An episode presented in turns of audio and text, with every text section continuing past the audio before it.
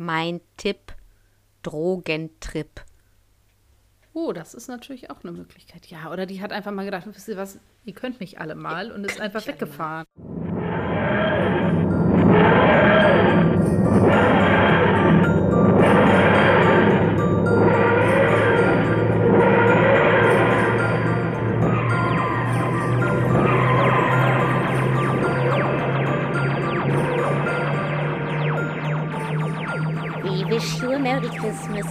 Wish you a Merry Christmas. We wish you a Merry Christmas and a Happy New Year. Ding, ding.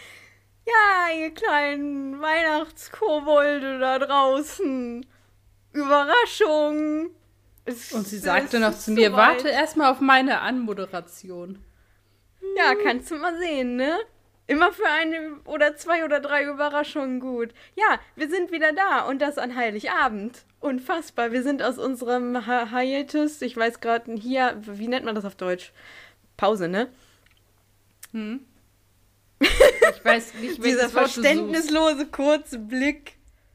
Ja, also wir sind von unserer Pause zurückgekehrt und haben uns gedacht, wir bescheren euch eine kleine Weihnachtsüberraschungsfolge, äh, die ich hiermit eingeläutet habe. Stella, wie, wie geht's dir? Wo bist du? Was machst du? Das sind viele Fragen. Fragen. Mir ist gerade aufgefallen, dass es zwar total witzig von uns ist, dass wir das jetzt so Weihnacht und überhaupt und so, aber es wird ja wahrscheinlich ultra viele Leute geben, die diese Folge einfach irgendwann hören und denken, was geht bei denen? Das ist ja nicht unser Problem. Na gut, okay. Na gut. Ja. Ähm, so, nee. sonst ähm, freue ich mich auf Weihnachten tatsächlich. Das ist sehr, sehr Wenn das gut. deine Frage beantwortet. Ja, beantwortet sehr gut meine Frage. Ähm, ich bin schon wieder ähm, im Schrank unter der Treppe. Nein, ich bin schon wieder im Schlafzimmer meiner Eltern, weil ich mal wieder äh, schon weihnachtstechnisch äh, ausgeflogen bin aus äh, meiner Heimat und schon wieder in meine alte Heimat zurückgekehrt bin. Äh, du bist noch zu Hause, aber ja, äh, genau. Nur mal so als. Warum sage ich das? Warum erzähle ich das? Ich weiß ist auch egal. Ist, ist auch egal. Einfach nur als Info, dass ihr es habt, falls es bei mir anders klingt, dann ist das, weil ich hier im Schuhkarton sitze. Und falls irgendjemand von euch professionelle ähm, Wohnungsausräumer seid und äh, eine leere Wohnung zur Weihnachtszeit sucht, äh, Tabeas Wohnung wäre jetzt frei. Ja, gut, dass sie nicht wissen, wo die ist, ne? Das ist ja, ja das ist, ist ja klar. Ähm, oder passt dein Hamster mit all seinen äh, Kräften darauf auf, dass niemand diese Wohnung jetzt ausräumt? Absolut. Du hast das ist so ein ja Schild an der Verteidigungshamster. So. Ja, Vorsicht, Vorsicht bissiger, bissiger, Hamster. Bissiger Hamster. Ja, ja. Hm. genau. Genau so mache ich das. Und alle Kinder lachten über dieses Schild, bis sie den Hamster einmal zu Gesicht bekamen. Genau, das ist wie mit der Katze von den Hörtmanns. Ja. Das muss ich heute auch noch lesen, siehst du? Ja, ähm, gut, Wohlsein. Also, äh, Shin Shin äh, an Heiligabend und in diesem Sinne legen wir mal los. Ne? Wir haben nämlich heute eine zauberhafte Folge im Prinzip.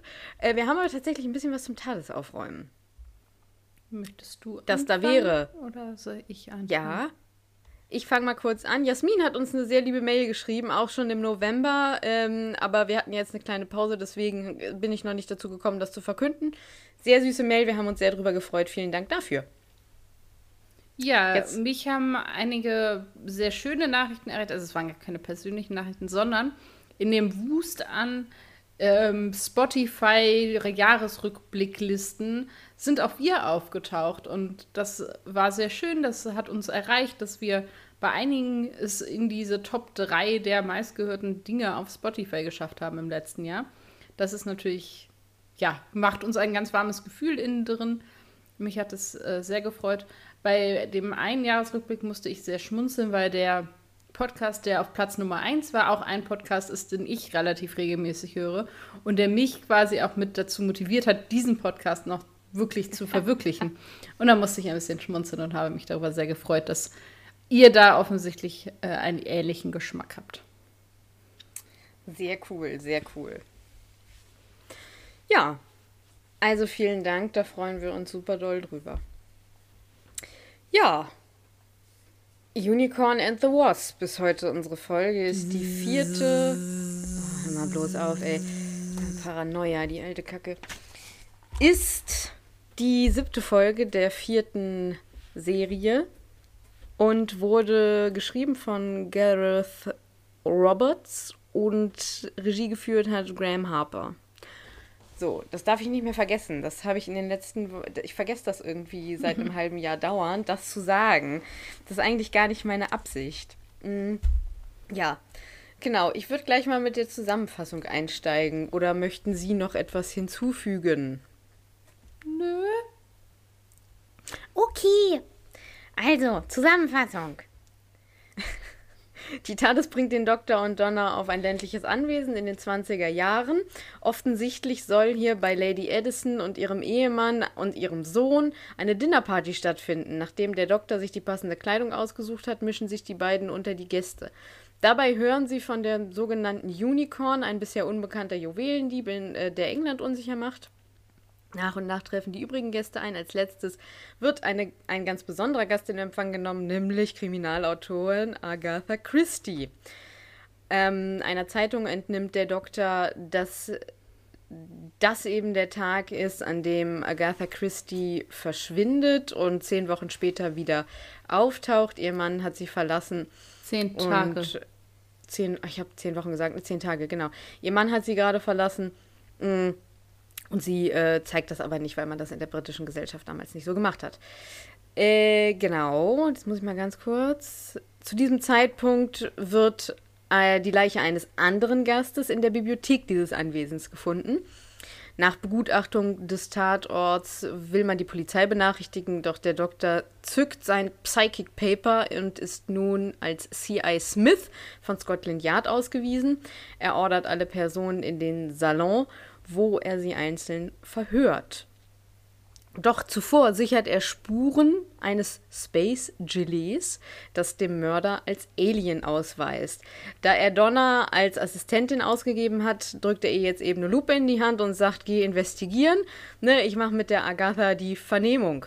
So.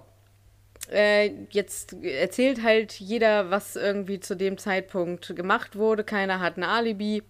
Jeder hat ein kleines Geheimnis, das erfährt man auch. Und Donna ist währenddessen in so einem 14 Jahre alten Raum, der bis dato verschlossen war und äh, dessen Geschichte sie vom Butler Jahre? erzählt. 14? 40? Warum habe ich 40? Okay, okay, 40 Jahre. Äh, damals hat sich die Lady des Hauses angeblich äh, von Malaria, das sie aus Indien mitgebracht hat, auskuriert und seitdem ist dieser Raum unberührt geblieben und soll auch nicht mehr betreten werden und so weiter und so fort.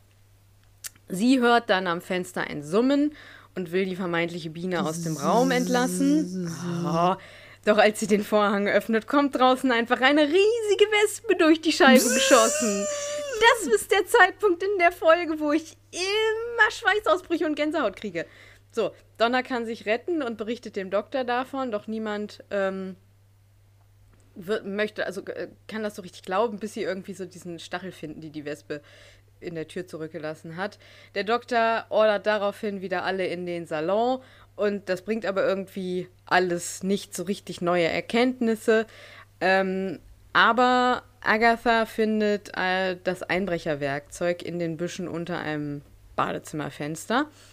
Und ähm, als Donna, Agatha und der Doktor wieder zusammensitzen, ähm, finden sie heraus, dass das Unicorn äh, eben ein, ein, ein Gast ist, nämlich Lady hin und her. Also irgendeine junge Frau, die da auf jeden Fall auf dieser Party ist, ist dieses, äh, dieses Unicorn. Und das ist aber nur so eine Nebenstory, weil jetzt kommt nämlich die eigentliche Story raus. Die Herrin des Hauses hat sich ein uneheliches Kind anhängen lassen von einem Alien-Menschen und dieses Kind ist jetzt genauso wie sein Vater zur Wespe geworden und äh, sucht jetzt dieses Haus ein, äh, heim. Jetzt fragt man sich halt nur noch, ähm, wer ist das jetzt? Ne? Also das äh, Trio findet daraufhin heraus, dass der Reverend das uneheliche Kind und somit die Wespe ist.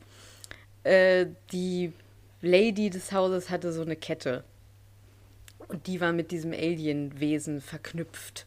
Und das hat der Doktor dann irgendwie rausgefunden. Und so finden sie auch raus, dass das eben der Reverend ist.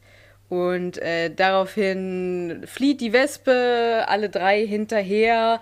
Und äh, Donna, dann, also dann halten sie an so einem See und Donna schmeißt im Prinzip nur noch die Kette in den See. Die Wespe taucht hinterher, also äh, hinterher und äh, stirbt dann tatsächlich.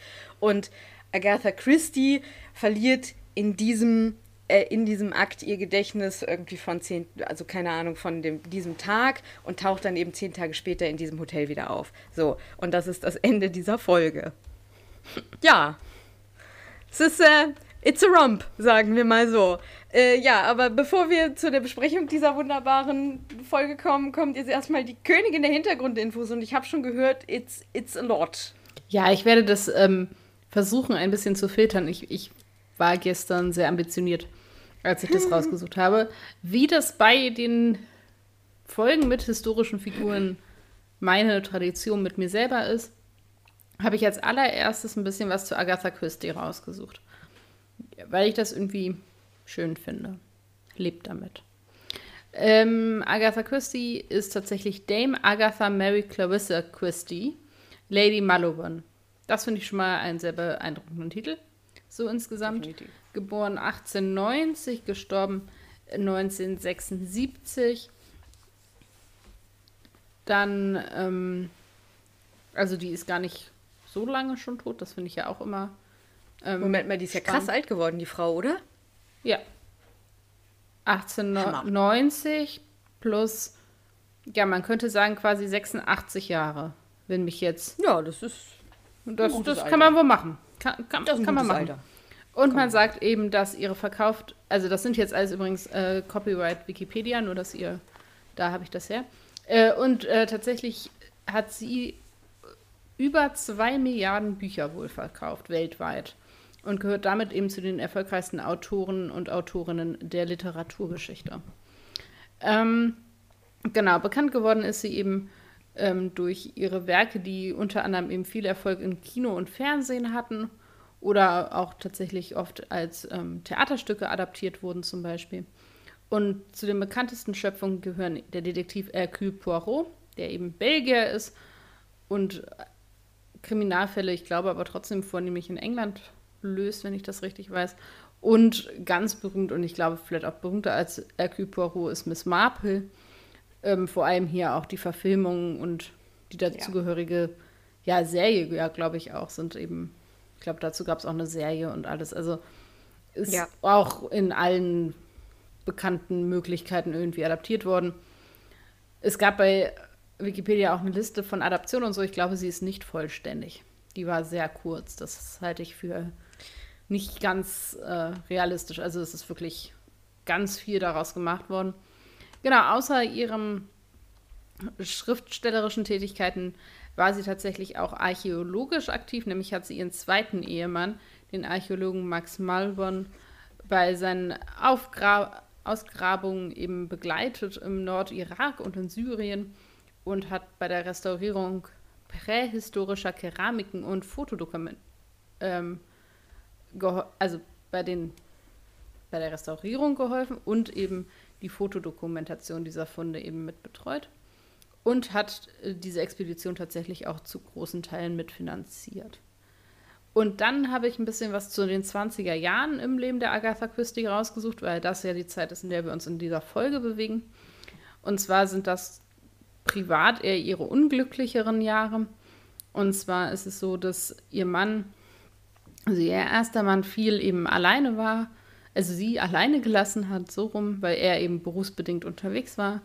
1926 ist ihre Mutter verstorben. Das hat sie sehr stark eben beeinflusst. Dann ähm, ist es so, dass im gleichen Jahr, also 1926, ihr Mann ihr erzählt hat, dass er eine Affäre mit einer Golfspielerin hat. Und nach mehreren Versöhnungsversuchen hat das aber die Ehe das nicht geschafft.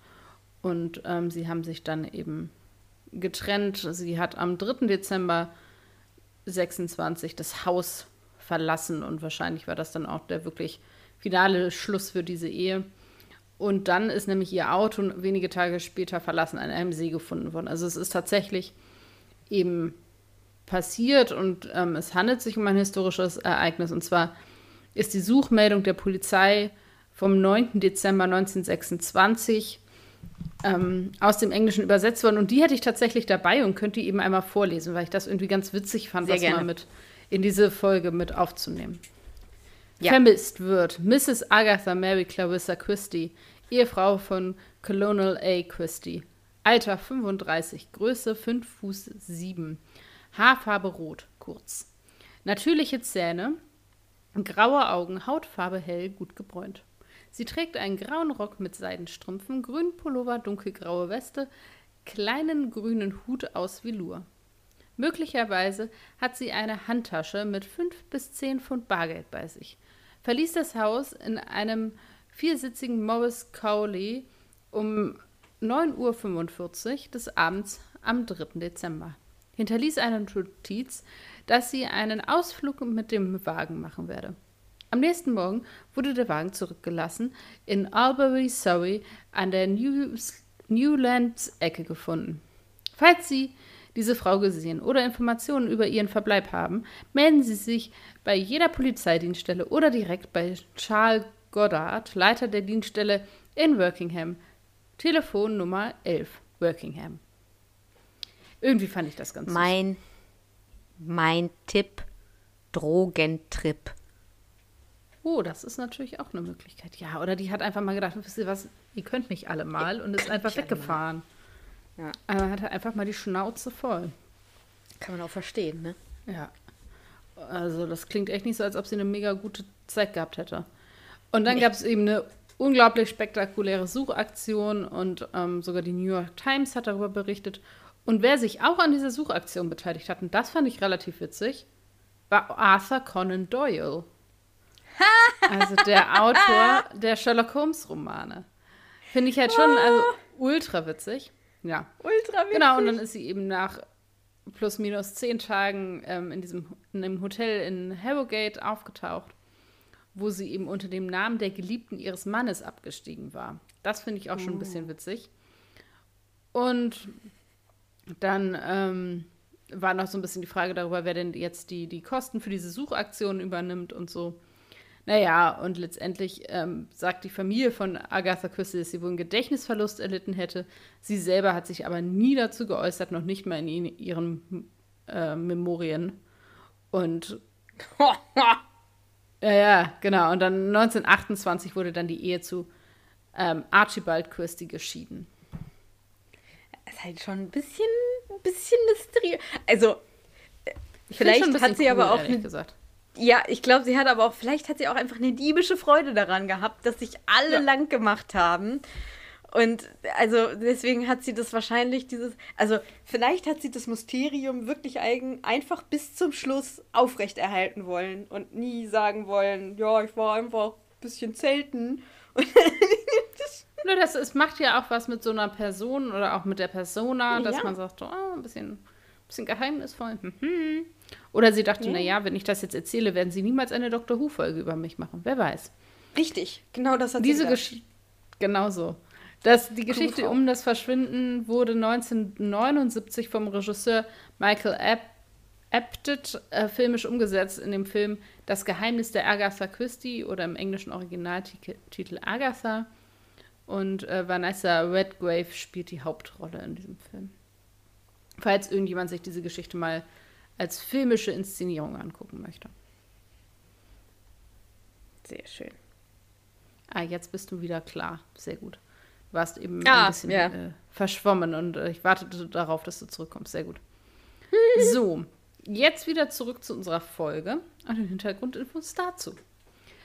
Es gab tatsächlich verschiedene Opening- und äh, Ending-Szenen zu dieser Folge. Und zwar gab es eben die Idee, dass man ähm, Daphne Oxenford gecastet hatte als eine, oder casten wollte, als eine gealterte Agatha Christie, die dann eben so Flashback-artig ihre Erinnerungen erzählt und dass ähm, die dann eben ähm, Donna und der Doktor sie dann irgendwie besuchen und eben diese ähm, alte Vers ähm, Ausgabe, das ist das Wort, was ich suche, von Death in the Clouds aus dem Jahr 5 Billion irgendwie ihr geben und sie dann sieht, dass sie halt mega lange verlegt wird und so. Das haben sie dann aber auch alles verworfen tatsächlich. Ähm, diese, Fo- diese Anfangs- und Endszenen kann man aber auf dem Boxset der Staffel 4 aus dem Jahr 2008 nachgucken, wenn man das zu Hause im Regal hat. Ich nicht. Ich habe das nämlich nicht als Boxset, sondern als einzelne DVDs gekauft. Schade. Ich habe das Und dann, aber ich bin halt ähm, gerade nicht zu Hause. Ja. Vermisse meinen Schrank Ähm, an der Seite hier so ein bisschen. ja, stimmt. Da, ist halt jetzt nur Wand. Ja. In dieser Folge soll es wohl Abweichungen von den tatsächlichen Ereignissen geben, was finde ich aber auch nicht weiter äh, tragisch letztendlich ist es. Dafür ist es ja auch Fiktion. Und zwar ähm, wurde sie ja in einem Hotel in Harrogate gesichtet und nicht in einem Hotel mit dem Namen Harrogate Hotel. Und sie war wohl elf Tage verschwunden und in der Folge geht's, sagen sie, hätte es sind zehn. Das ist auch so richtig Sind wir egal, nicht- oder? Genau, ich wollte gerade sagen, sind wir mal nicht so tragisch, aber jetzt wisst ihr Bescheid. Sie wurde nämlich eigentlich im Hydropathic Hotel, das jetzt The Old Swan heißt, gesehen. Solltet Okay. ihr da jemals hinfahren wollen. Was ich persönlich tatsächlich richtig cool fand, was ich jetzt im Nachhinein dachte, das, da hätte ich auch selber drauf kommen können. Ich weiß nicht, wer von euch das klassische, alte, sehr bekannte Brettspiel namens Cluedo kennt. Ja. Ja! Ja, das war für mich die, diese unglaubliche Erkenntnis bei der Recherche, dachte ich so, es ist nicht wahr. Und zwar müsst ihr euch jetzt so ein bisschen in dieses Brettspiel reinversetzen, dann bringt das auch ein bisschen was. Und zwar ist es so, dass einige der ähm, ja, Nebencharaktere, die auftauchen und die Teil dieser Party sind, ganz stark an Charaktere aus Cluedo angelehnt sind. Ich habe jetzt nicht die deutschen Cluedo-Namen für die Figuren rausgesucht, aber vielleicht geht das auch so. Und zwar ist es so, dass Clemency Edison, also die Gastgeberin, ähm, der Mrs. Peacock aus Cluedo gleicht. Robina Redmond ist Miss Scarlet.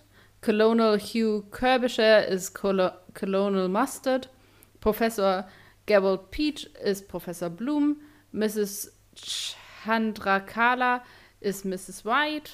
Reverend Arnold Gorlingley ist Reverend Green. Und ebenso gibt es wohl auch noch, ähm, genau, im, im, manche Spielvarianten ha- haben wohl auch eine Mrs. Peach, um quasi ähm, da nochmal, ich glaube, da geht es dann um Professor Blum irgendwie und die Namensgebung. Aber genau, das fand ich jedenfalls sehr, sehr spannend, dass sie wirklich diese Figuren stark an dieses Brettspiel angelehnt haben. Und es wird noch besser. Und zwar ist es so, dass die eine ist mir tatsächlich selber aufgefallen, das ist nämlich die Lead Pipe. Aber andere der ähm, Mörderwaffen oder Mordinstrumente eher sind es, glaube ich, ähm, tauchen in der Folge auf. Und zwar so, also die, ne, der Revolver in der Bibliothek. Dann gibt es eben im Originalspiel fünf Tötungswerkzeuge. Und zwar eben ne, die Leadpipe, den Revolver, das Messer, den Kerzenhalter und ein Seil. Und alle tauchen auf.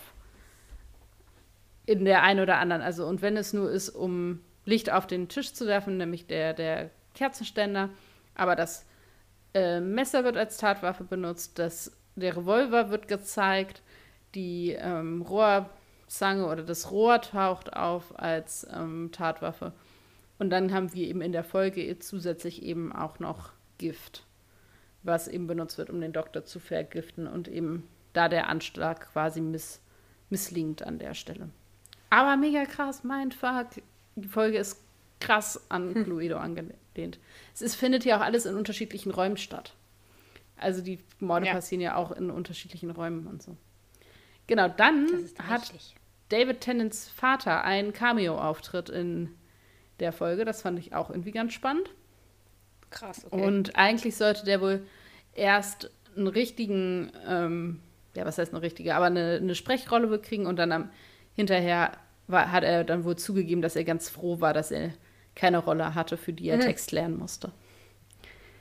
Dann, Wer war er denn? ähm, hier steht nur as a footman.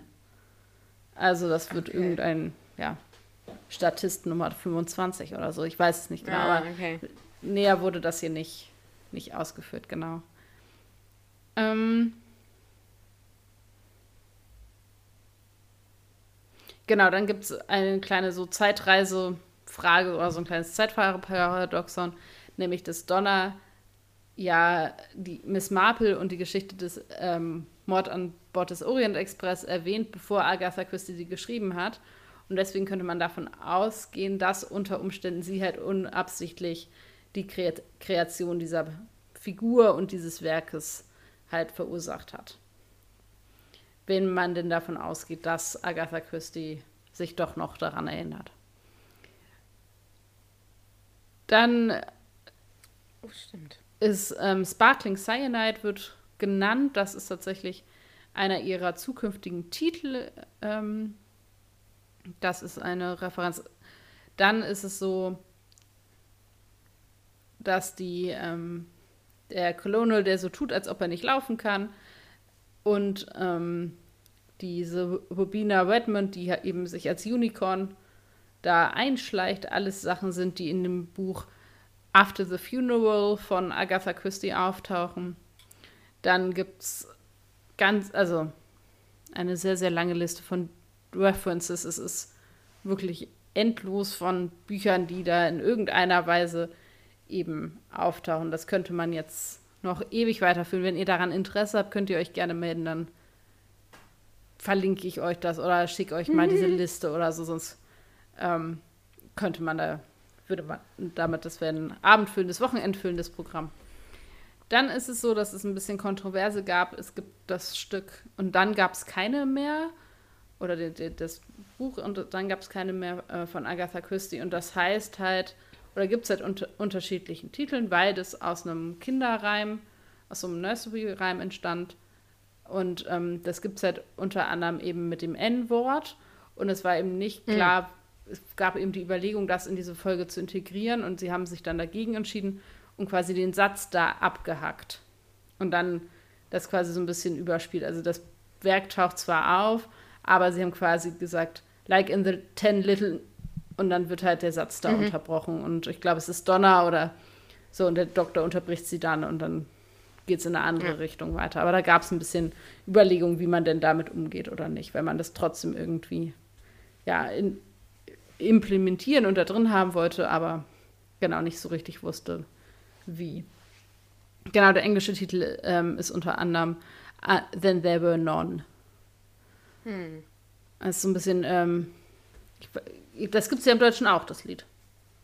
Ne, wir kennen das als ja. Zehn kleine Jägermeister zum Beispiel. Das ist die ja. ähm, eine alternative Version davon. Genau, dann noch, ähm, dass die Anchovies, was ist denn Anchovies in Deutsch? Anchovies, äh, das sind, meine ich, eingelegte Sardinen. Ja, genau, das sind jedenfalls keine, äh, sind nicht das, was sie sein sollen, sondern das sind ähm, eigentlich ähm, Champignons. Also ähm, ja. Champignons und keine Anchovies tatsächlich.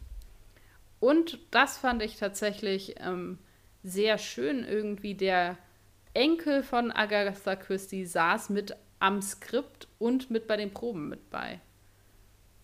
Also der hat das wohl mit begleitet. Das fand ich sehr schön irgendwie als Gedanken, dass der das so ein bisschen ja, betreut hat, wie auch immer. Und die Rolle von Lady Addison wurde Helen Mirren angeboten. Ja. Das wäre richtig cool gewesen. Das wäre ja. krass gewesen, aber es ist Helen Mirren, ne? So, mhm. ja. Das hätte auch ein bisschen das Budget gesprengt, vielleicht. Hm, leicht, vielleicht, ja. So, und damit ist dann unsere Zeit für heute auch schon um. Ich wünsche euch noch einen schönen Tag. Folgenbesprechung. Tja, das wird leider nichts mehr. Äh, wir haben das jetzt mit den Hintergrundinfos aufgebraucht. Schöne Bescherung in diesem Sinne. genau. Ja, äh, ich bin fertig. Cool, cool. Ähm, ja, crazy Story. Ich habe eine leichte Phobie vor so Hornissen und Wespen. Deswegen habe ich oh, auch eine ja Hornisse gut. tätowiert. Ja, ich habe eine Hornisse tätowiert, weil ich dachte, vielleicht äh, ist das so ein bisschen, wie nennt man das? Ähm, äh, Desensibilisierungstherapie oder so. Hat so semi-gut geklappt. Ich sag mal so, ich bin immer noch nicht sehr begeistert von dem Riesenvieh. Es läuft mir kalt den Rücken runter. Ähm, Aber ehrlich gesagt, also diese CSI-Hornisse ist, oder Wespe ist echt schlecht gealtert. Du meinst CGI? Nee. Ja. Die CSI-Hornisse. Ja. Ich finde, die CSI-Hornisse wäre auch geil. Die investigiert dann mit oder so. Ja, die investigiert dann mit. Das ist super. Das finde ich mir. Und Also mal ganz eine Lupe, grundsätzlich. Hm? die sie dann, dann hat die auch eine Lupe, mit der sie dann gucken muss, aber immer aufpassen, dass sie sich selber mit der Lupe nicht verbrennt, während sie da durchguckt. Dann hast Und du die halt hat so einen kleinen Sherlock Holmes so. Gut, und Ja, aber dann hast du halt immer dieses Riesenvieh, so, jetzt habe ich ein Bild im Kopf, so Donna, äh, Agatha Christie und der Doktor, äh, Und die- so die alle mit Wespe. Lupen und die Wespe hinterher und dann versucht, also die ist dann aber natürlich immer, es ist, sie können halt nie wirklich gut ermitteln, weil es immer laut ist. Die versucht halt dann immer so leise zu sein. Ja, und die hat auch so einen So leise zu Fake-Schnurrbart. Ja. Das Schön. finde ich gut. Schön. Ja, grundsätzlich, ähm, ich dachte, Ich hatte letztens eine Hornisse hier in der Wohnung. Das war gar nicht oh, geil. super. Das Ja. war dann, nee. Das Mhm. war, das war tatsächlich Ja. gar nicht so cool. Ich erinnerte mich daran, dass ich die Folge echt unterhaltsam finde und hab das auch. Also ich ma das ist eine, also folgendes, man kann zu der Folge wirklich sagen, es ist echt eine trashige Folge, die an vielen Ecken und Enden überhaupt keinen Sinn macht.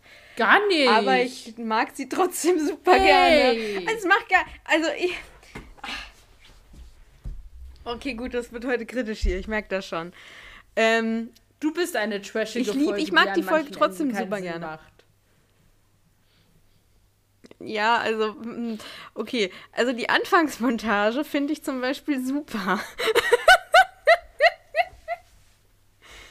Roaring Twenty. Nein, also ich finde, also ich habe ja ein Fable für Anfangsmontagen und hier haben wir endlich mal wieder eine Anfangsmontage, die ich richtig cool finde. Also die Musik und wie dann die Autos äh, aufs Grundstück gefahren kommen und so, finde ich richtig, richtig cool.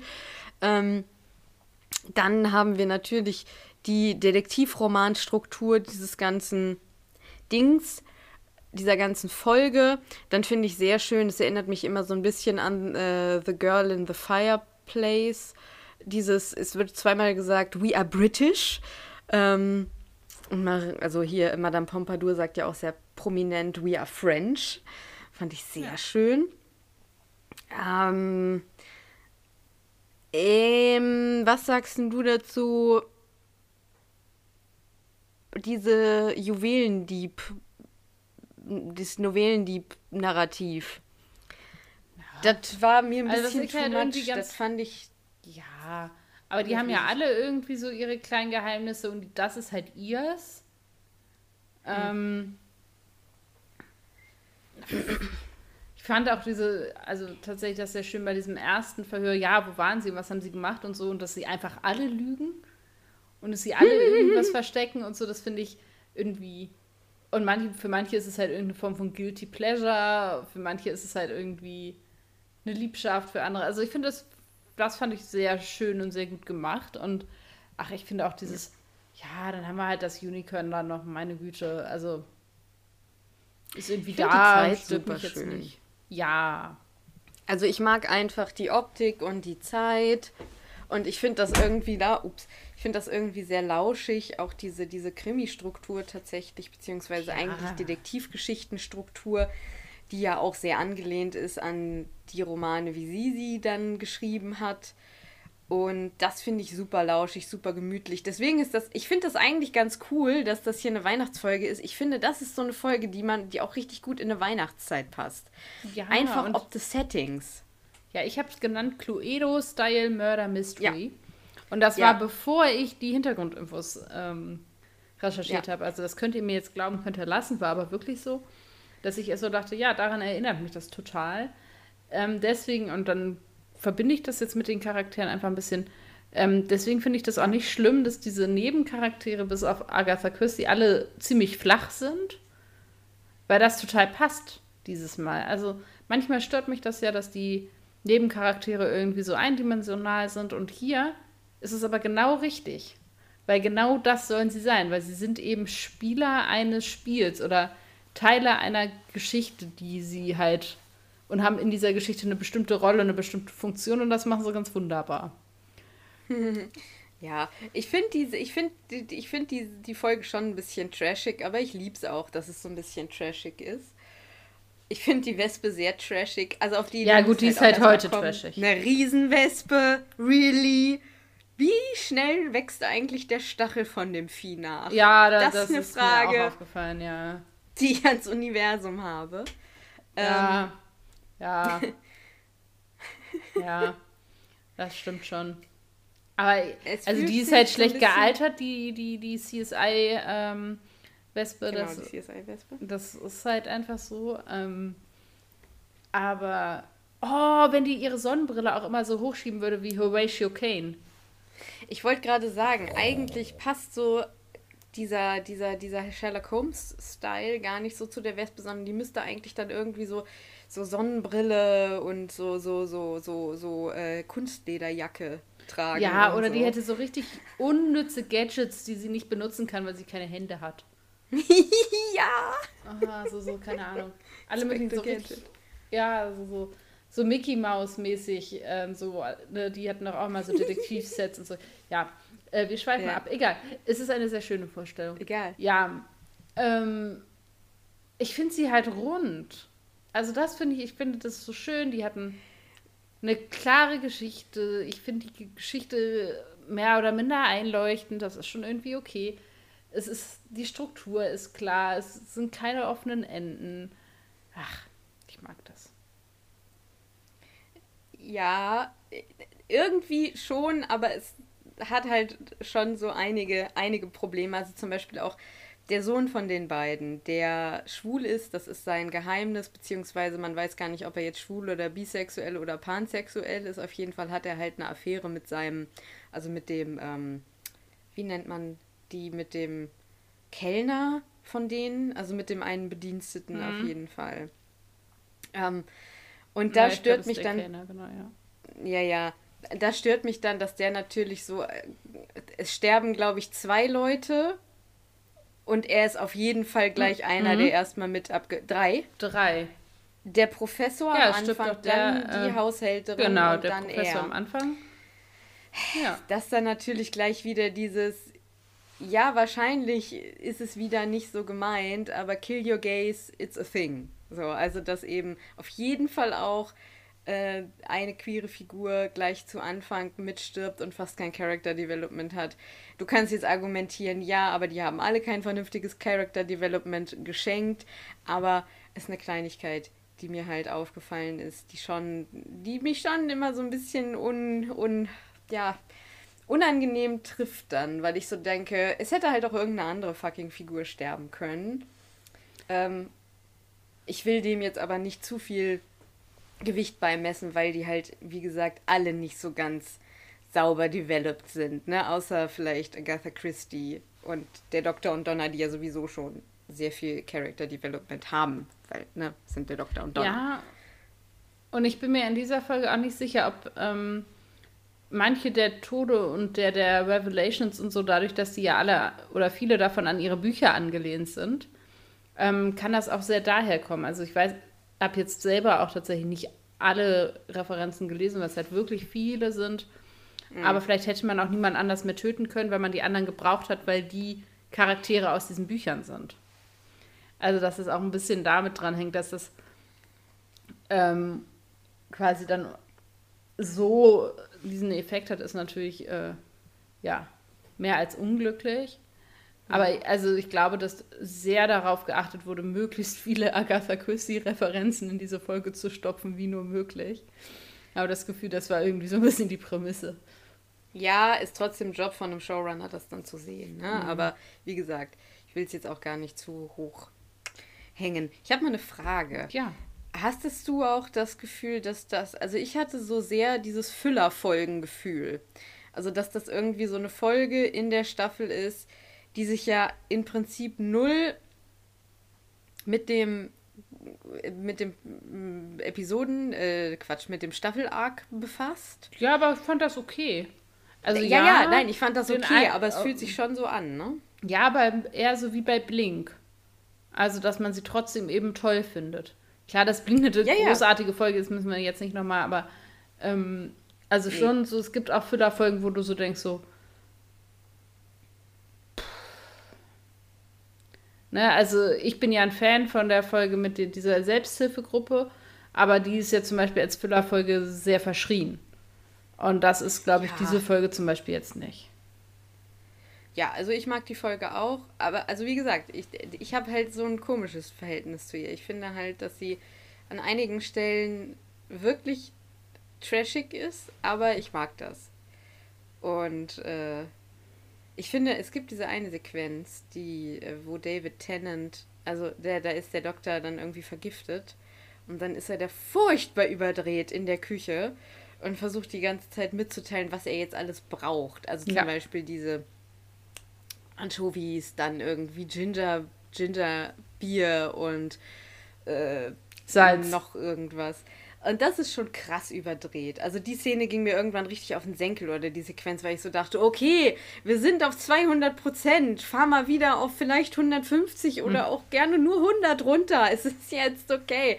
Das war schon sehr, ähm, also sehr überzogen pantomimisch. Aber, ja, aber David Tennant. Ja, es ist David Tennant. Ich versuche ja nur. Aber ich merke schon, das ist eine Folge, wo man bei dir nicht gut dran kratzen kann. Ich mag die. Ja, ich mag die Ich glaube, ich mag auch. die auch, weil die so schön britisch ist. Das ist ein Punkt, den ich zum Beispiel super cool an der Folge finde.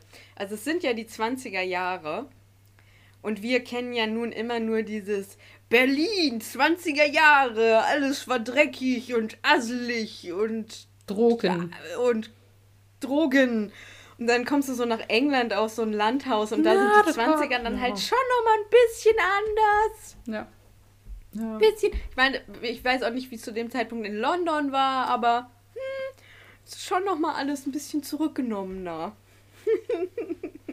Ja, ich finde, Ja, äh, British. ich habe tatsächlich als letzten Punkt nur, dass ich finde, dass tatsächlich dieser Charakter von Agatha Christie echt sehr sympathisch gestaltet ist. Ich glaube, dass da auch ein bisschen die Liebe der Briten zu dieser Frau so ein bisschen rauskommt. Also sie gehört halt mit zu diesen, ja, als eine große Persönlichkeit der britischen Geschichte eingegangene Frau, die hat ja auch nicht umsonst diesen Titel von Dame bekommen. Das ist ja der das weibliche Äquivalent zum Ritter. Ritter. Ja, ich überlege gerade. Sir. Dankeschön, der, der, zum Sir, genau. Oh, peinlich, peinlich, aber nein, nein, ich, ich wusste das, ja, ja. Doch, doch. doch, doch, ich weiß Es gibt das. so eine süße Dokumentation, ich glaube, die ist auch noch auf Amazon Prime, die heißt Tea with the Dames. Und da sind dann Maggie Smith, ähm, ich hab, die anderen habe ich schon wieder vergessen, auf jeden Fall auch. Wie Judy Dench oh, oh, bestimmt. Judy Ann, Dench auf jeden Fall und noch zwei. Ähm, und dann, das ist, ähm, ich glaube, es ist, sind längere Interviews und unter anderem werden sie dann auch so ein bisschen begleitet, wie sie dann Tee zusammen trinken. Und so ein bisschen, das ist unfassbar süß, das kann man sich gut mal angucken. Und also deswegen, glaube ich, merkt man in der Gestaltung dieses Charakters einfach auch, die, Ja. wie, wie sie auch wahrgenommen wird. Und, und ich finde vor allem diese, diesen Moment so toll, wo sie dann da auftaucht bei dieser Party und irgendwer fragt, ja, wo denn Mr. Christie sei und sie so, wieso? Sollte ich den mitbringen? Brauchen wir den? Ja. So, das finde ich irgendwie gar nicht aus dieser feministischen Perspektive, sondern so ein bisschen dieses, wieso?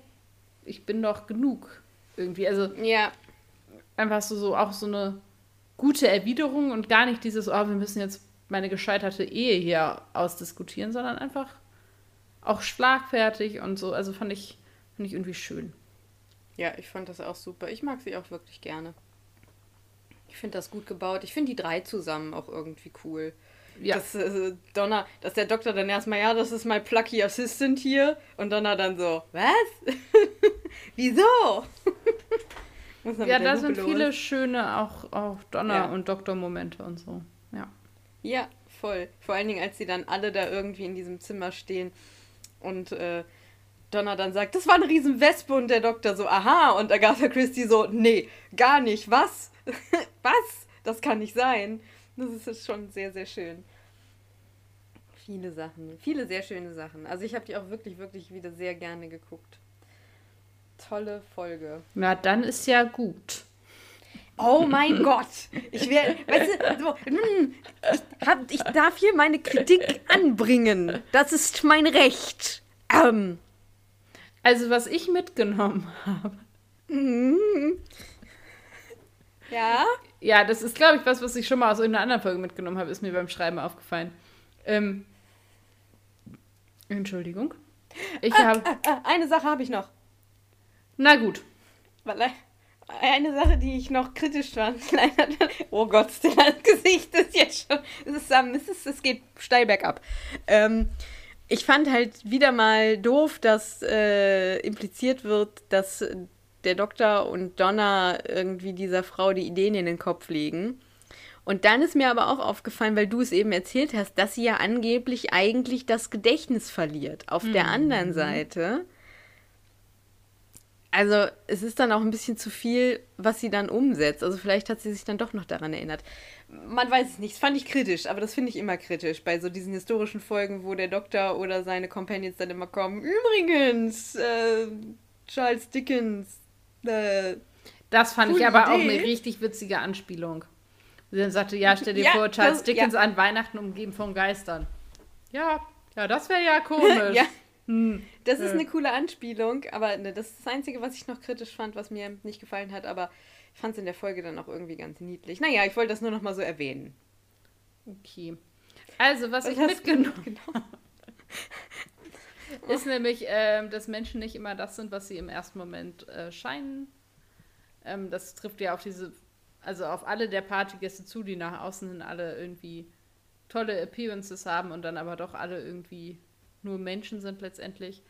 Und dann habe ich noch eine zweite Erkenntnis mitgenommen, nämlich, dass manche Werke einfach niemals altern. Also, dass man ja auch heute noch Agatha Christie liest und hört und anguckt und wie auch immer und auch immer mhm. noch mit großem Erfolg. Und ähm, ja, anders als unsere CSI-Wespe, die halt schon einfach auch altert und heute nicht mehr gut aussieht. Ja. Hast du denn was mitgenommen? Ja, ähm, und das ist tatsächlich jetzt ein ähm, bisschen auf der tiefgründigeren Seite. Ich weiß nicht, ob wir das jetzt uh. so gut verkraften hier. Ja, ja, bereite dich ein bisschen mental drauf vor. Und zwar habe ich aufgeschrieben, Wespen sind Arschlöcher. Ja. Ich habe eigentlich eine andere Frage, aber sind Wespen schlimmer oder Mücken? Oh, also für mich persönlich Wespen, aber ich habe auch eine sehr privilegierte Sicht, weil ich ähm, werde von Mücken sehr wenig gestochen. Ich habe irgendwas ja, okay, an mir, das die nicht gerne mögen. Nicht. das nee, heißt, nee, ich nee, leide unter denen halt nicht sehr. Ja, gut, okay. Deswegen ist die Frage so ein bisschen, ja, schon Beeinträchtigung an der Stelle. Aber was ist denn dein Zitat? Oder habe ähm, ich das wieder ist, durcheinander gekriegt? Nein, nein, es ist, es ist alles richtig. Okay. Das ist jetzt vom Ende der Folge. Und zwar sagt der Doktor, she's the best-selling novelist of all time. But she never knew. Well, no one knows how they're going to be remembered. All we can do is hope for the best. Maybe that's what kept her writing. The same thing that keeps me traveling. Onwards, onwards. Das ist sehr schön. Ich bin natürlich wieder auf der alberneren Seite. Donna hat also die Wespe versenkt und sagt, How do you kill a wasp? Drown it just like its father. Äh, his father. Oh mein Gott! Oh mein Gott! Habt ihr das TH gehört? Das deutsche TH! Das deutscheste TH überhaupt! Ah, das ist der Downfall. Okay, ich wiederhole das nochmal. How do you kill a wasp? Drown it just like his father. So, und dann sagt der Doktor, Donna, that thing couldn't help itself. Und Donna sagt, neither could I. So, das war der Nervenzusammenbruch für die heutige Folge. Hast du noch eine Frage? Ja, natürlich. Ich habe auch eine, eine okay. andere Frage, eine vorbereitete Frage. Und zwar ähm, ist die tatsächlich ähm, vielleicht gar nicht so einfach zu beantworten, weiß ich nicht. Mal gucken. Was macht für dich ein gutes Buch aus? Oh,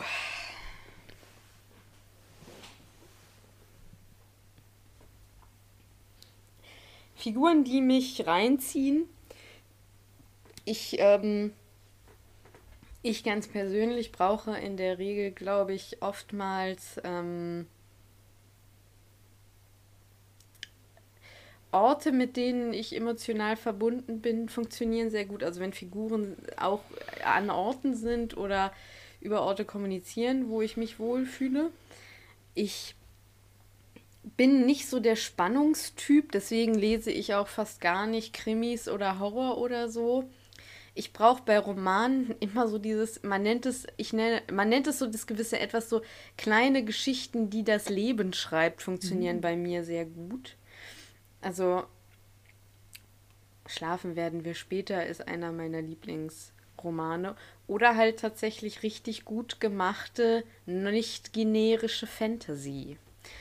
Ähm, okay. Und mit nicht generisch meine ich nicht, also es gibt in der Fantasy natürlich immer Motiven, die, Motive, die sich wiederholen. Es gibt aber auch sehr viele Reihen, die recht äh, sehr einfach mechanisch geschrieben wirken. Ähm, das zieht mich dann nicht rein. Äh, da kann ich sogar gleich in meinem, was wir sonst noch so genießen, äh, vielleicht zu kommen. Äh, ja, aber ich glaube, so dieses gewisse, eine gewisse Niedlichkeit, eine gewisse Schönheit, ähm, ja, in, vor allen Dingen wirklich emotional interessante Figuren. Okay. Also ich brauche immer zwischenmenschliche Beziehungen, Bindungen, irgendwas muss da abgehen und funktionieren und muss mich reinziehen. Okay. Pass auf, ich habe, ich bin tatsächlich nicht, also ich habe keine Frage, die irgendwie mit der Folge zusammenhängt. Ich habe gedacht, heute ist Heiligabend. Ich frage jetzt einfach mal, was brauchst du an Weihnachten unbedingt, dass du hinterher sagen kannst, okay, das war ein schönes Weihnachten. Wie lang darf diese Folge werden? Nein, ich, ich bin, äh, da du kannst du, ruhig ein bisschen ja. ausführlicher arbeiten, ich bin, äh, antworten. Das sonst, also in der Regel würde ich behaupten, dass ich kein Mensch bin, der durch die Welt geht und sagt, das war schon immer so, das muss immer so bleiben. Aber an Weihnachten. Also bei Weihnachten mhm. bin ich kompromisslos.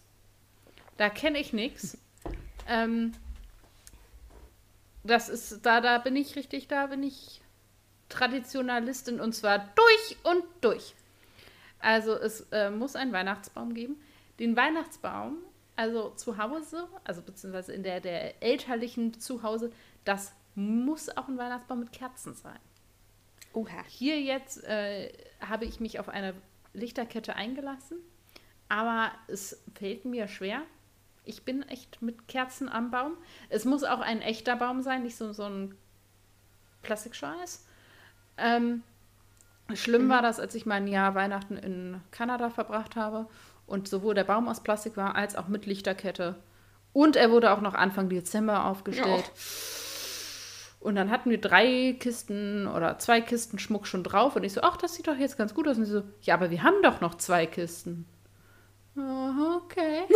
also kein Ast ohne Kugel, kein, kein Lametta oder keine äh, Ecke des Baums ohne Lametta und so. Oh, das, das, war, das war schlimm.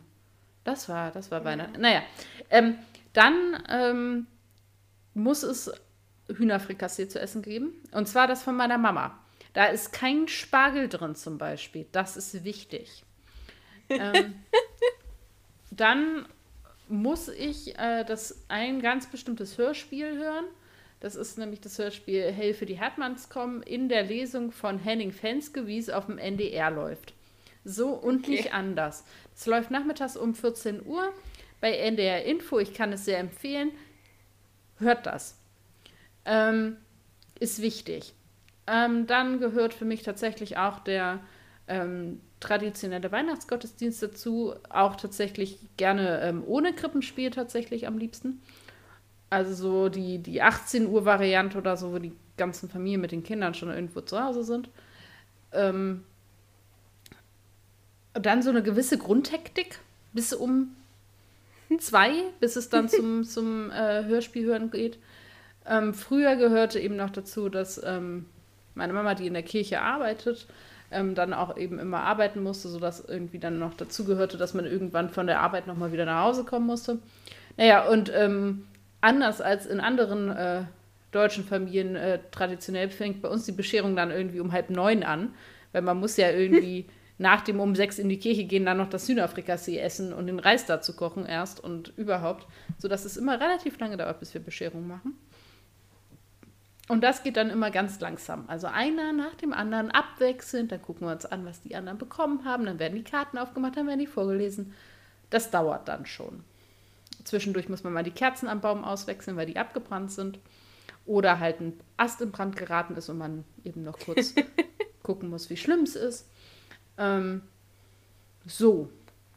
Das sind so. Und dann kann ich abends sagen, okay, es ist Weihnachten. Aber tatsächlich, was ich auch sehr wichtig finde, was ein bisschen auf der vielleicht besinnlicheren Seite ist, ich finde es total wichtig, dass irgendwann die Straßen leer sind. Dass die Geschäfte zu machen, dass die Autos stehen bleiben, dass die Bahnen leer werden, dass mhm. irgendwann die Leute von den Straßen in die Wohnungen ziehen. Das ist für mich irgendwie das, wenn ich so merke, die, die Welt wird irgendwie ruhig. Dann denke ich so, jetzt kann es mhm. Weihnachten werden. Das ist vielleicht auch ein bisschen kitschig, das ist mir egal. Ähm, so. Damit habe ich diese Frage nun ausführlich beantwortet. Ja, ich, das ist aber eine sehr schöne Antwort gewesen, auf jeden Fall. Mm. Sehr schön. Und ich hoffe, dass das heute, also Freitag, also dann heute, auch so oder so ähnlich sein wird. Und letztendlich mit zunehmendem Alter kommt eine gewisse Flexibilität dazu. Aber es gab um den Weihnachtsbaum dieses Jahr echt auch Diskussionen und da habe ich echt mal gesagt, so, ja, meine Mutter kommt selber erst zu spät nach Hause und hat dann so ein bisschen gesagt, naja, das lohnt sich ja eigentlich nicht und überhaupt. Und dann war ich doch ein bisschen, wenn ich nach Hause komme, dann will ich, dass es einen Weihnachtsbaum gibt. Es ist ja auch immer meine Aufgabe, den Baum zu schmücken. Dementsprechend. Mhm. Ich muss ja auch was zu tun haben und so. Ja, klar. Naja.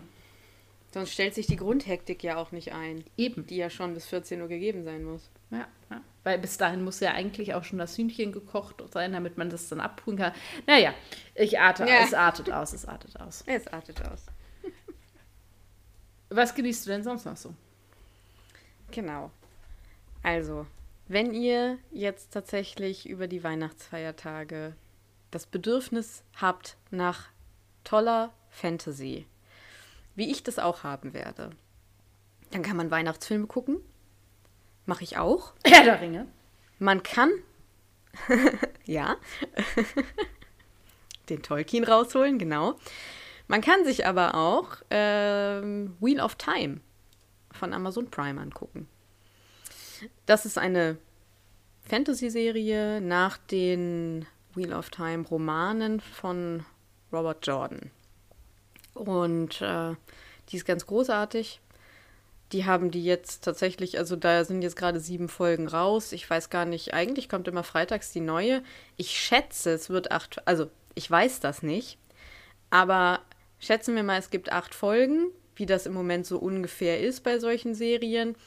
Die kommen immer freitags raus. Heute ist Freitag, aber heute ist auch Heiligabend. Ich weiß nicht, ob heute die achte rauskommt, aber eigentlich ist vormittags an Heiligabend ja auch noch ganz normal Werktag. Das heißt, eigentlich müsste sie draus. Ist auch egal. Guckt euch die ersten sieben Folgen an. Es ist ganz toll gemachte High Fantasy mit Zauberinnen und ähm, mit äh, dunklen Mächten und dunklen Geschöpfen. Und äh, es wird irgendwie nach der einen Figur gesucht, die die Welt äh, aus der Scheiße ziehen kann. Es ist wirklich großartig. Ähm, gemacht hat die ganze Serie jetzt für Amazon Rafe Judkins. Und wie gesagt, aus diesem Jahr Rosamund Pike ist irgendwie da ganz tief drin, spielt Hauptrolle mit und ist aber auch als Produzentin da ganz tief mit drin. Die kennt man auf jeden Fall. Ähm, die andere, also viele andere DarstellerInnen kenne ich jetzt noch nicht, aber die sind alle sehr gut. Das ist eine ganz tolle Gestaltung von einer Welt. Mm. Und ja, es zieht einen so richtig rein. Also ich kann das wirklich, wirklich nur empfehlen. Und deswegen habe ich so äh, gesagt, was braucht ein Buch? Ich lese jetzt, ich fange jetzt gerade an, die Bücher dazu zu lesen. Und das ist keine generische Fantasy. Ich habe aber jetzt schon den Verdacht, dass mich die Bücher zum Beispiel nicht so sehr reinziehen werden, weil ich da die Vermutung habe, dass die Romane noch einen anderen, einen anderen Schwerpunkt auf die Figuren legen. Also mhm. in der Serie sind, ist bis jetzt Schwerpunkt äh, die Zauberinnen. Und das ist total mein Ding, das interessiert mich, das reißt mich mit. Ich weiß nicht, ob das in den Romanen auch so ist. Und sollte, ist das nicht der Fall, dann zieht mich sowas nicht rein. Dann lese ich wahrscheinlich irgendwie dieses erste Buch und stelle fest, hm, ist wahrscheinlich nicht so ganz mein Ding. Man weiß es noch nicht, man wird es sehen. Aber guckt Wheel of Time auf Amazon. Das ist witzig, dass du ausgerechnet das nimmst, weil in anderen Podcasts, die ich gehört habe, die tatsächlich richtig Geld dafür bekommen haben, Werbung für diese Serie zu machen, bevor sie angefangen oh. hat. Deswegen musste ich gerade ein bisschen schmunzeln, weil ähm, tatsächlich da, da, viel in Podcasts für geworben wurde. Also Amazon da auch äh, die Podcast-Werbetrommel gerollt hat. Und wir das jetzt äh, ganz ohne, dass wir da irgendwas für bekommen, außer euer Lob und äh, so. Ja, was willst du machen das, als kleiner äh, Doktor Podcast, ne? Ja, ja, aber äh, ja. fand ich ganz. Äh, aber das ist auch einfach wirklich eine ganz tolle Serie. So. Ja, ich habe tatsächlich auch einen Teil der ersten Folge gesehen und da äh, war von dem, was ich gesehen habe, ähm, es sah gut aus. Also viel mehr kann ich dazu nicht sagen, ja. weil ich habe 20 Minuten der ersten Folge gesehen. Das war jetzt äh, nicht so aussagekräftig. Ja. Was genießen Sie denn sonst noch so? Ja, ich habe äh, mir ein bisschen den Kopf zerbrochen und habe festgestellt, dass ich irgendwann wahrscheinlich dann äh, merken werde, dass mir dann ganz viele tolle passende Sachen einfallen werden. Ich wollte irgendwas Passendes haben. Und dachte so, Stella, du guckst doch super viel oder liest auch viel, so Krimi und so.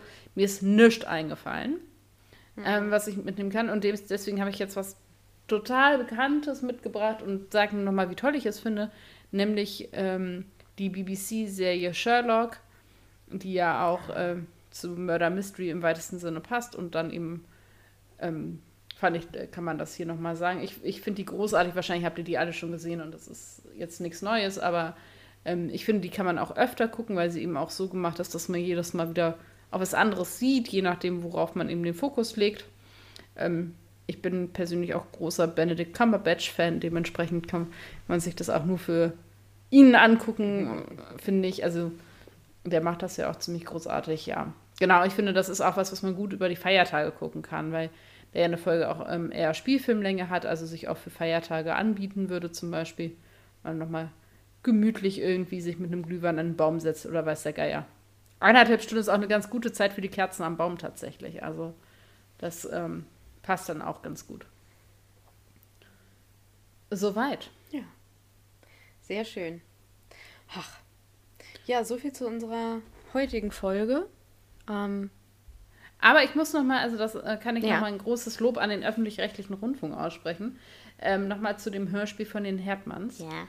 Das ist tatsächlich eine ganz bestimmte, es ist ein Hörspiel, das kann man so nicht kaufen. Das, ähm, weil das eben extra mit ähm, Henning Fenske eben in der Vorleserolle extra für diese Dreiviertelstunde ähm, in dem Kinderprogramm des NDR Info produziert wurde und das kriegt man so nicht gekauft. Man kriegt verschiedene andere Hörspielversionen der äh, Hilfe der Herdmanns, aber eben nicht diese. Und dadurch, dass das für mich die One and Only True Version ist, ähm, wollte ich die mal besitzen, weil ich so dachte, ah, man weiß ja nie und so. Naja. Mhm. Und dann habe ich dem NDR eine E-Mail geschrieben, war so, ja, hallo, ich finde die voll toll. Kann man die irgendwo herkriegen? So, so ein bisschen so kann ich die irgendwo kaufen. Und dann kriegte ich die mhm. E-Mail zurück, ja, ich schicke Ihnen hier einen äh, WeTransfer-Link, dann können Sie das runterladen. Und ich so, cool. Und ich besitze das jetzt. Und das hat irgendwie, die haben innerhalb von zwölf Stunden geantwortet, so ungefähr. Und ich hatte das und das war gar kein Thema und die haben mir das einfach zur Verfügung gestellt. Und das finde ich richtig großes Kino. Ich hätte dafür auch Geld in die Hand genommen und hätte das sogar gekauft. Also ich finde es habe halt genau gesagt, welches, also welches Hörspiel das ist und die wussten das auch genau und so und es war, also ich war richtig begeistert. Und ähm, krass. Ähm, ja, das wollte ich nur erzählen. Und das ist ein ernst gemeinter Tipp tatsächlich. Also, falls es noch vor 14 Uhr ist oder ihr das in der Mediathek irgendwie nochmal, das ist nochmal zusätzlich, das ist vielleicht das, was ich an Weihnachten genieße. Ähm, das kann man sich echt nochmal anhören. Das ist ein, eine Weihnachtsgeschichte der anderen Art, äh, Tabea. Ich glaube, das ist unsere gemeinsame Empfehlung. Ich mache das jetzt, Ja. ich behaupte das jetzt einfach mal. Und das ist eben eine gekürzte Version, also das ist nicht der gesamte Roman, das ist eine gekürzte Version. Aber ähm, die haben eben das auch mit Weihnachtsmusik oder mit, mit Instrumentalmusik unterlegt. Die finde ich dem Ganzen auch nochmal diesen weihnachtlichen Feel geben und so. Wenn ihr nochmal Lust auf eine Dreiviertelstunde, vielleicht auch ein bisschen Besinnlichkeit habt, euch hinzusetzen, euch nochmal was anzuhören. Das tun wir ja heute immer selten. Wir machen ja immer noch was nebenbei. Das kann man auch einfach sitzen, vielleicht noch einen Keks mümmeln oder so und nochmal ein bisschen Hörspiel hören. Oder Hörbuch, besser gesagt. Ja, jetzt bin ich auch fertig. Empfehlung. Super schöne Empfehlung. Ja, dann entlassen wir euch jetzt in diesen Heiligabend oder einfach in einen hoffentlich netten Festtag, auch je nachdem, was ihr feiert oder ob ihr überhaupt feiert oder einfach einen netten, ruhigen Abend habt, äh, der hoffentlich so gewählt ist. Mm. Und Oder vielleicht ist ja auch jetzt Sommer und euch ist richtig heiß und ihr geht jetzt erstmal in die Küche und holt euch ein Eis aus dem Kühlschrank oder geht gleich ja. ins Freibad, Ja, weil vielleicht. ihr einfach diese Folge erst im Sommer hört. Dann freut Ja. euch. Macht was auf Schönes. Sachen. Genau. Wann hört ihr uns wieder? Äh, nach, nach, ich würde sagen. Haben wir noch nicht machen jetzt- beschlossen. haben wir noch nicht beschlossen. Ich kann jetzt dann mal sagen, also auf jeden Fall nach Silvester. Ähm, aber wir wissen noch nicht, ob wir zwischen den Jahren jetzt was machen. Das besprechen wir gleich. Ja, das Genau. liegt unter anderem daran, dass wir durchaus auch Pläne haben, von denen wir aber noch nicht wissen, wie viel davon Richtig. realisierbar ist und nicht. Und Richtig. da hängt dann dran, wie viel Zeit wir haben. Da müssen wir im Moment Genau. einfach ein bisschen flexibel sein, aber das kennt ihr aus euren persönlichen Planungen ja wahrscheinlich ähnlich. Ja. Habt eine wunderbare Zeit. Ähm, packt die Geschenke vorsichtig aus, weil auch an Papier kann man sich schneiden. Glaubt mir, ich spreche aus Erfahrung. Und bis bald. Bleibt kreativ. Ade. Dann verabschiede ich mich jetzt auch von euch, wünsche euch, egal wo ihr gerade seid und wo ihr euch aufhaltet, eine tolle Zeit und macht was Kreatives, ist ja immer der Tabea-Spruch, aber dem kann ich mich nur anschließen. Und ich wünsche euch immer ein Leuchten einer Lichterkette in der Nähe.